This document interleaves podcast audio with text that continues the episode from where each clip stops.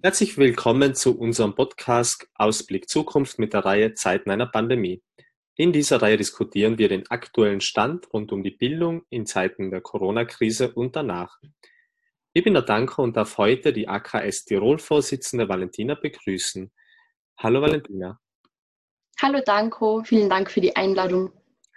Kannst du uns am Anfang was über deine Organisation erzählen? Was ist denn die AKS und was macht sie? Ja, gerne. Also wir sind die Aktion kritischer Schülerinnen und Schüler, eine Organisation von und für Schülerinnen. Wir wollen auf Missstände in der Schule aufzeigen und wir wollen Schülerinnen einen Raum geben, sich zu vernetzen und sich weiterzubilden. Auf Gruppenabende, auf Schulworkshops, auf Seminaren etc. Ähm, besonders wichtig ist uns auch, dass Schule und Gesellschaft unmittelbar zusammenhängen, weshalb wir uns nicht nur für bildungspolitische, sondern auch für gesellschaftspolitische Themen einsetzen. Genau, wir beteiligen uns an Demos, wir organisieren Straßenaktionen und so weiter. Bei uns kann jeder und jede aktiv werden, braucht ein Mitgliedsformular oder Mitgliedsbeitrag, einfach kommen, aktiv werden. Genau. Mhm, da müsste ja jetzt eine wirklich schwierige Zeit für euch angebrochen sein. Durch die Corona-Verordnungen waren innerhalb von einer Woche alle 1,1 Millionen Schülerinnen und Schüler vor ihren Laptops da haben und die Schulen haben zugemacht. Was war denn deiner Ansicht nach die ersten Anfangshürden? Ähm, ja, die Anfangshürde würde ich sagen, war die ganze Angst, die Unsicherheit, wie geht es weiter, was machen wir, wann geht es weiter, die in den Köpfen von den Schülerinnen natürlich geherrscht hat. Also da hat niemand einfach gewusst, was ist, was kommt da jetzt auf uns zu. Und das würde ich als Anfangshürde beschreiben, aber natürlich sind immer noch sehr viele Hürden gerade bestehend, einfach die unterschiedlichen Situationen, die zu Hause gerade einfach sind, die die Pandemie mit sich bringt. Das heißt, nicht alle haben einen Internetzugang, nicht alle haben einen funktionierenden Laptop, der jederzeit wieder zur Verfügung stellt. Viele haben Eltern in systemrelevanten Berufen, die arbeiten müssen. Währenddessen haben sie Geschwister zu Hause, auf die sie aufpassen müssten. Kinder in bildungsfernen Schichten haben nicht das Glück, dass Eltern ihnen was erklären können. Genau, und die soziale Isolation, muss man auch sagen, stellt auch für ganz viele eine starke psychische Belastung dar. Und das sind alles Faktoren, die es halt einfach extrem schwer machen, sich auf die Schule zu konzentrieren. Und auch Lehrpersonen haben oft extrem wenig technisches Know-how, was E-Learning natürlich zusätzlich noch mehr erschwert. Also das sind alles Sachen, die die sozialen Ungleichheiten, die in der Schule sowieso in Österreich so stark bestehen, nochmal verstärken. Also wenn wir jetzt gleich dabei bleiben, aus der technischen Sicht beklagen sich auch viele Schülerinnen und Schüler zu wenige Laptops und generell einfach unzureichende technische Voraussetzungen. Gibt es da eigentlich schon Verbesserungen? Mhm, das ist auch ein sehr schwieriges Thema, wie ich finde. Aber da gibt es Schritte in die richtige Richtung. Ähm, die Bundesregierung zum Beispiel stellt 12.000 Geräte für Bundesschulen zur Verfügung und das Land Tirol hat einen Fördertopf zur Verfügung gestellt für alle Schülerinnen von 6 bis 14 Jahre. Da kann ein Haushalt für jeweils ein Gerät ansuchen und das Land Tirol übernimmt dann 250 Euro der Kosten. Genau. Ähm, also ich denke, da gibt es einige Schritte in die richtige Richtung, wobei man natürlich dazu sagen muss, dass ein Laptop jetzt nicht das Einzige ist, was es momentan an Unterstützung für Schülerinnen und Eltern braucht. Mir tut sich da gleich weiter interessante Frage auf, nämlich, ähm, dass so eine zwingende Digitalisierung vom gesamten Schulstoff eine Chance nach der Corona-Krise werden kann. Wie siehst du das? Ähm, ja, finde ich auch einen sehr spannenden Ansatz. Ich muss sagen, ich glaube, dass es sicher eine Chance und ein Potenzial da ist, ähm, gerade für viele Lehrpersonen, für viele Schulen, die sich jetzt einfach intensiver mal mit verschiedenen Plattformen ähm, beschäftigen müssen. Das ist sicher grundsätzlich nichts Schlechtes. Ähm, wobei ich halt sagen muss, dass diese Krise halt so abrupt aufgetreten ist ähm, und eben ganz viele Haushalte einfach auch die materiellen und technischen Dinge nicht daheim haben, weshalb das jetzt nicht generell so viel Potenzial mit sich bringt, denke ich. Und eine ganz banale Frage wäre eigentlich, äh, wie funktioniert denn Nachhilfe in Zeiten von Corona? Ähm, ich weiß zum Beispiel, dass die Schülerhilfe, die ja ganz viele Schülerinnen in Anspruch nehmen, ähm, ganz normal digital weitergeführt wird. Ähm, und dazu sagen muss man, es sind einige Initiativen ins Leben gerufen worden. Als Beispiel die Plattform Weiterlernen. Da können sich Studierende freiwillig melden. Die geben dann gratis in bestimmten Fächern digitale Nachhilfe für Schülerinnen. Ja, ähm, seit dem letzten Mittwoch dürfen die Schulen mit neuen Stoff beginnen. Es beklagen sich aber viele Schülerinnen schon jetzt mit der Masse von Arbeitsaufträgen, strengen Abgabeterminen und eigentlich unklaren Bewertungen und Notenvergaben. Kann es überhaupt gut gehen? Hm, Finde eine super Frage. Ganz klar, na, kann nicht gut gehen.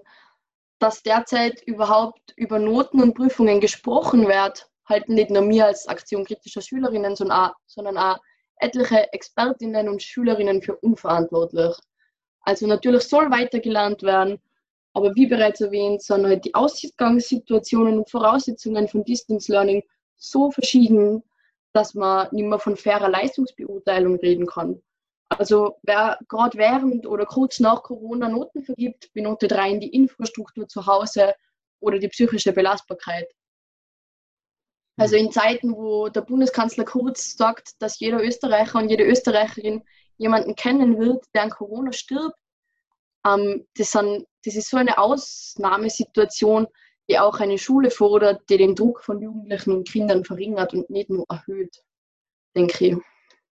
Da stellt sich natürlich eine weitere interessante Frage, nämlich äh, wie können sich Schülerinnen in Österreich beteiligen oder mitbestimmen in Zeiten, wo Schulen geschlossen haben, sei es als Klassensprecher oder Schulsprecher in der Schule, aber auch politisch auf Landes- bzw. Bundesebene. Mhm. Also wie die meisten wissen, gibt es für jede Schule ähm, eine Schulsprecherin, die muss gewählt werden und ich denke, dass so schulautonom gerade den Schulsprecherinnen ziemlich die Hände gebunden sind. Also sie haben natürlich die Möglichkeit, in Kontakt zu treten mit den Direktionen oder über Social Media irgendwie erwägen, was es gerade in der eigenen Schule braucht. Ähm, aber ich würde auf jeden Fall sagen, dass die Landesschülerinnenvertretung, die es in jedem Bundesland in Österreich gibt, da gerade mehr Möglichkeiten hat, weil sie eine große Reichweite hat und Umfragen erstellen kann und in Kontakt mit der Bildungsdirektion oder am Landtag da Bedürfnisse weiterleiten kann genauso wie die Bundesschülerinnenvertretung in engen Kontakt mit dem Bildungsministerium stehen muss und auch durch Umfragen oder irgendwelche Evaluierungen einfach eintreten kann für die Bedürfnisse, die Rechte und die Wünsche von Schülerinnen. Ähm, kommen wir zu einem anderen Aspekt. Mobbing ist völlig aus dem Fokus gerückt und natürlich auch, weil sich Schülerinnen gegenseitig nicht sehen können. Hast das auch Entlastung für viele Schülerinnen und Schüler? Mhm. Ähm, ich kann so viel dazu sagen, dass Medien gerade nicht darüber berichten, wie ja generell sonst nicht, aber zurzeit ist natürlich alles voll von Corona. Das heißt, in Medien findest du gerade nichts über das.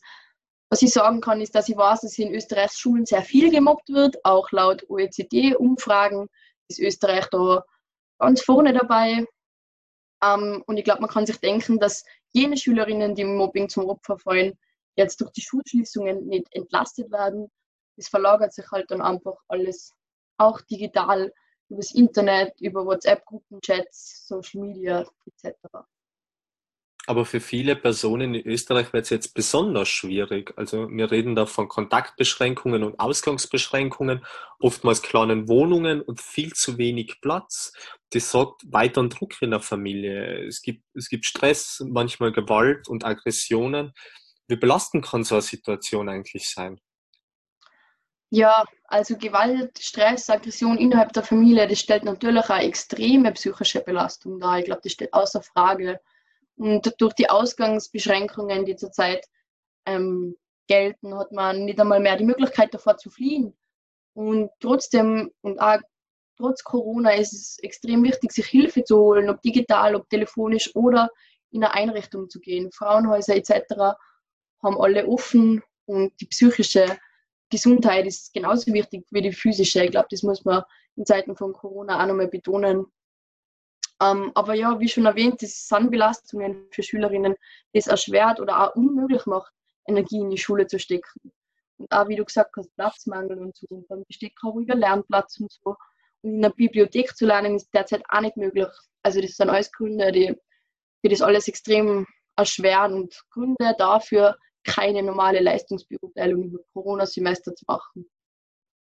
Hm, können eigentlich Schulpsychologen und Psychologen bei dem Thema äh, Stütze sein? Und wenn ja, wie funktioniert denn so ein digitaler, unter Anführungszeichen, Rat auf Draht Austausch? Mhm. Ja, ich, grundsätzlich muss man beim Thema Schulpsychologinnen schon mal sagen, dass das ja, schwieriges Thema ist, weil es gibt viel zu wenige in Österreich. Also und die, die das machen, machen es oft nebenberuflich und sind gleichzeitig für mehrere Schulen verantwortlich. Ähm, ganz viele Schülerinnen wissen zum Beispiel gar nicht, dass sie eine eigene Schulpsychologin haben. Ähm, ja, aber in Zeiten von Corona schaut es jetzt laut Bildungsdirektion so aus, dass, dass die Eltern und die Schülerinnen, die schon vor der Schulschließung Kontakt mit Schulpsychologinnen gehabt haben, dass da der Kontakt aufrechterhalten wird und Schulpsychologinnen einfach Tipps geben und ein offenes Ohr haben und so weiter. Es gibt aber auch etliche Haushalte, von denen man seit der Schulschließung nichts mehr gehört hat. Und da gibt es eine Initiative jetzt vom Bundesministerium, wo ermittelt werden soll, warum man von denen nichts hört und wo dann alle Haushalte telefonisch versucht soll zu erreichen. Klingt nach sehr, sehr schwierigen und turbulenten Zeiten. Ähm, abschließend möchte ich noch fragen, welche Veränderungen du dir eigentlich von der Schule wünschst nach der Corona-Krise? Ähm, ich wünsche mir ein inklusives Bildungssystem, das alle mitnimmt und niemanden zurücklässt. Ich wünsche mir ein Bildungssystem, das Individuen stärkt und nicht auf Leistung drillt und ein Schulsystem mit alternativen Lehrmethoden, ohne Ziffern, Noten, eine Schule, die Werte vermittelt und zum kritischen Denken lehrt, ohne Druck, ohne Ausgrenzung und vor allem ohne soziale Ungleichheit. Aber ich denke, Österreich hat da nur einen weiten Weg zu gehen.